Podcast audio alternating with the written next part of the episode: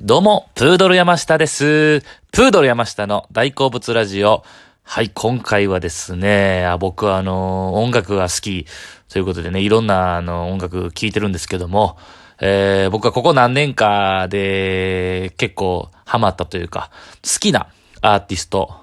えーの、を紹介したいと思います。で、その好きなアーティストの、えー中でも好きな曲、まあ、おすすめ曲というか、の紹介していきたいと思います。えー今回は、えー二組紹介したいと思います。はい。まず、一組目はですね、えー、ネバーヤングビーチでございます。通称ネバヤンと言われるバンドなんですけども、えーこのバンドはですね、え4人組でして、えー2014年結成なんですかね。はい。で、ボーカルの、えー、安倍優馬っていう人なんですけども、まあ、ちょっとね、あのー人、知る人ぞ知る噂、噂っていうか、まあ、事実なんですけど、知る人ぞ知る情報で、えっと、俳優の高橋一生さんの、えー義兄弟なんですよね。えーえー弟さん、義理の弟さん。ということでちょっと話題になったんですけど、まあ、まあそこは別にまあ、一般普通の情報としてまあ、あるんですけど、まあ、曲とか、えーその、ネバヤンの魅力ですよね。まあちょっと語っていきたいんですけど、まあネバヤン僕大好きでして、えー、まあここ3、4年ですかね、ずっと聞いてるんですけども、えー同世代なんですよね。えー同い年で、安倍優馬さんが、ボーカルの。で、結構ね、僕同世代の、えー若手の、若手って言ってももういい年ですけど、同世代にあのバンドマンとか多くて、あの、岡本図とか、えー、まあ、ほんまサチモスとか、はい。米津玄師とか、なんかその、今後の日本を担っていくような人たち、結構同世代なんですけど、で、安倍さんも、ネバヤももう同世代、同い年ぐらい。でですね、まあ、魅力と言いますと、まあ、懐かしさですかね。うん、あの、ネバヤンの、まあ、曲聴いてもらうとわかると思うんですけど、まあ、どこか懐かしいというか、あの、ネバヤンがその、まあ、影響を受けてるとはっきり言ってはんのが、その、ハッピーエンドっていう、めちゃくちゃもう70年代のバンドなんですけど、あの、まあ、そのバンドにいたのが有名な、まあ、細野晴臣。さん、まあ、この人、辺の人、まあ、細野晴臣さんっていうのは、まあ、すごい、なんか影響を与えたって言われてる人で、まあ、この人は星野源さんもね、めっちゃ憧れてるというか尊敬してはる、まあその人なんですけど、まあその人らに影響を受けたっていう感じなんで、まあどこか70年代というか、どこか懐かしい僕らがお父さんぐらい世代の感じが、すごいメロディーから感じられるんですよね。あのーだ僕が思うのはあの、加山雄三とか、なんかあの、なんか昔の感じ、まあ、その言葉でうまく伝わらないんですけど、でも加山雄三の曲とかとすごい似てるんですよね。なんか、で、歌詞が、僕思うのがすごい日常的というか、で、すごいな、肩の力が抜けたような歌詞が多いんですよね。なんか、なんか、なんかね、頑張らなくていいというか、なんかね、めんどくさいこともあるけども、気楽に行こうぜ、的な、いう感じが多くて、なんかその、前を向け、頑張れ、みたいなことではない感じが、が、聞いてここ、聞いていて心地いいんですよね。うん。でですね、あのまあ、ネバヤンの中でも、まあ、めちゃくちゃ好きな曲いっぱいあるんですけど、まあ、聴いてほしいなって思う3曲、えー紹介します。えーまずが、は、シュワリーって曲なんですけど、えーアルバムの、A Good Time というアルバムに入ってまして、このシュワリーって曲がもう夏の曲で、めちゃくちゃもうもうね、夏を来るたびにこの曲をね、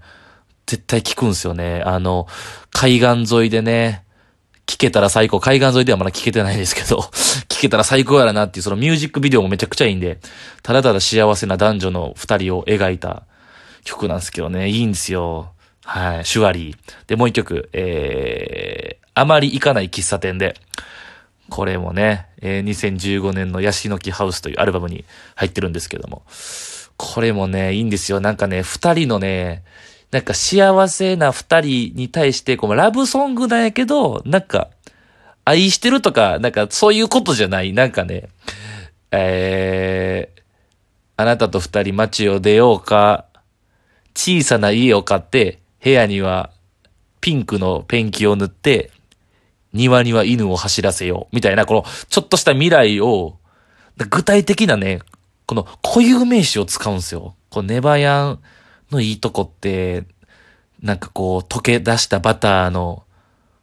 が僕らを、みたいなとか そうね、ペン、なんか路面電車が走り出すとか、飲めないコーヒーをとか、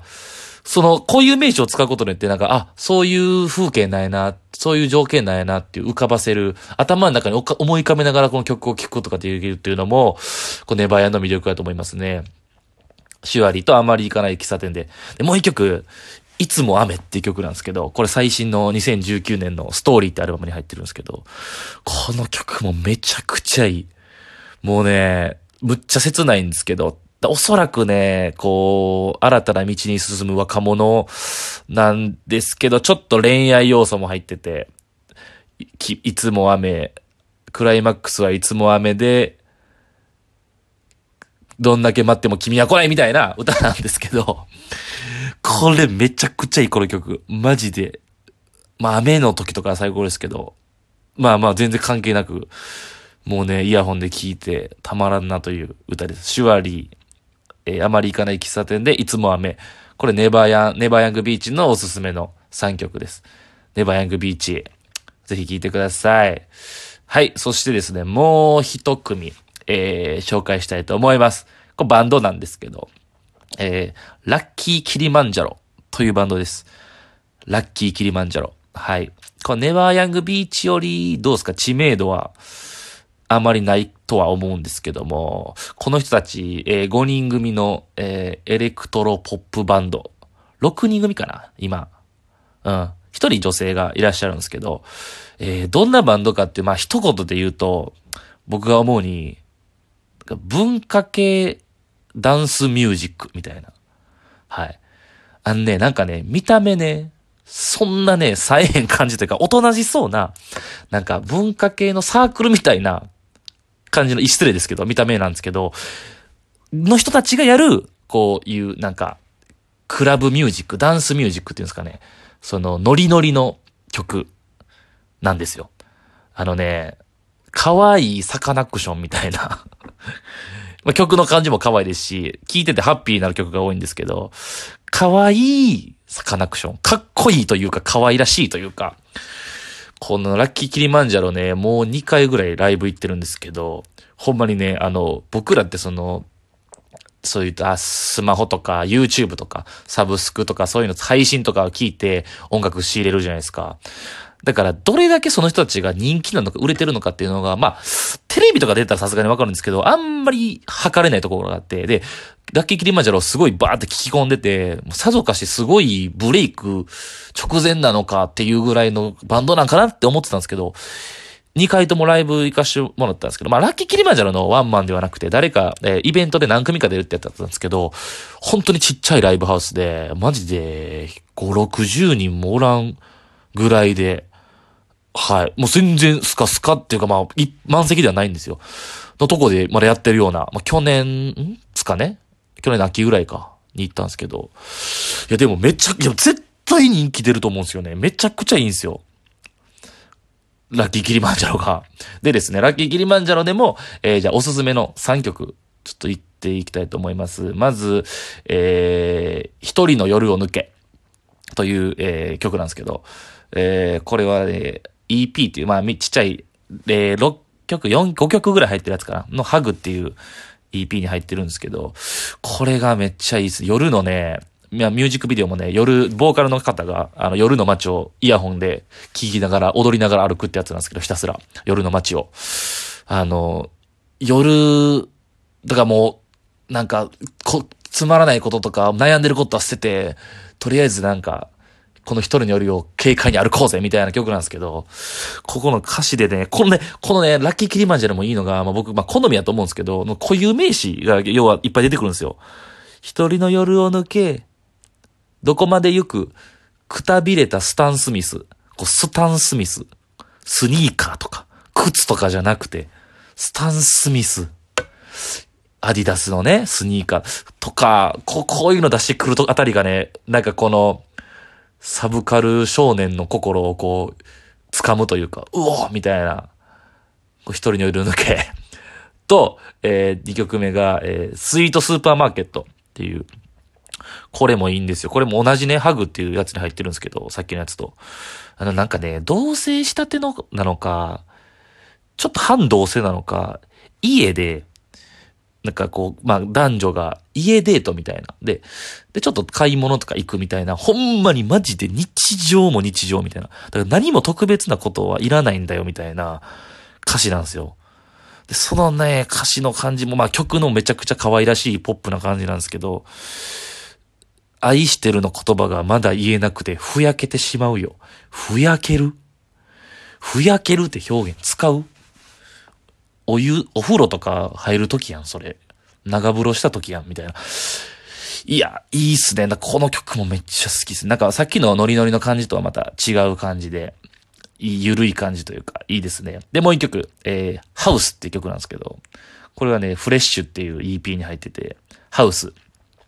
これもね、今のこの時期に、コロナの時期にぴったりというか、もう全然その時期関係なくね、結構1年前、2年前に出てるんですけど、もう家の中だけで楽しもうぜ。家なら誰にも邪魔されない。一生踊り続けられる。歌い続けられるみたいな。もう僕、すごいですよ。なんかこう、サボることとか怠けることを良しとする。推奨する。いいんだみたいな。一生こっから出ないぞ。布団から出ないぞ。みたいな。でも、曲調はむちゃくちゃノリノリ。まあ、ハウスって家と、まあ、ハウスミュージックというか、そのジャンルね。こう、だん、こう、クラブで流れてるような、めっちゃノリノリの曲なんですよ。なんかそのめちゃくちゃノリノリなのに、やってる内、言ってる内容とかはめちゃくちゃ引きこもりというか、インド派みたいなことを言うっていう、このハウス、一人の夜を抜け、スイートスーパーマーケット、ハウス、この3曲が、ラッキーキリマンジャロのおすすめの曲でございます。僕の、えー、おすすめのバンド、アーティスト、2組紹介しました。ネバーヤンとラッキーキリマンジャロ、覚えてください。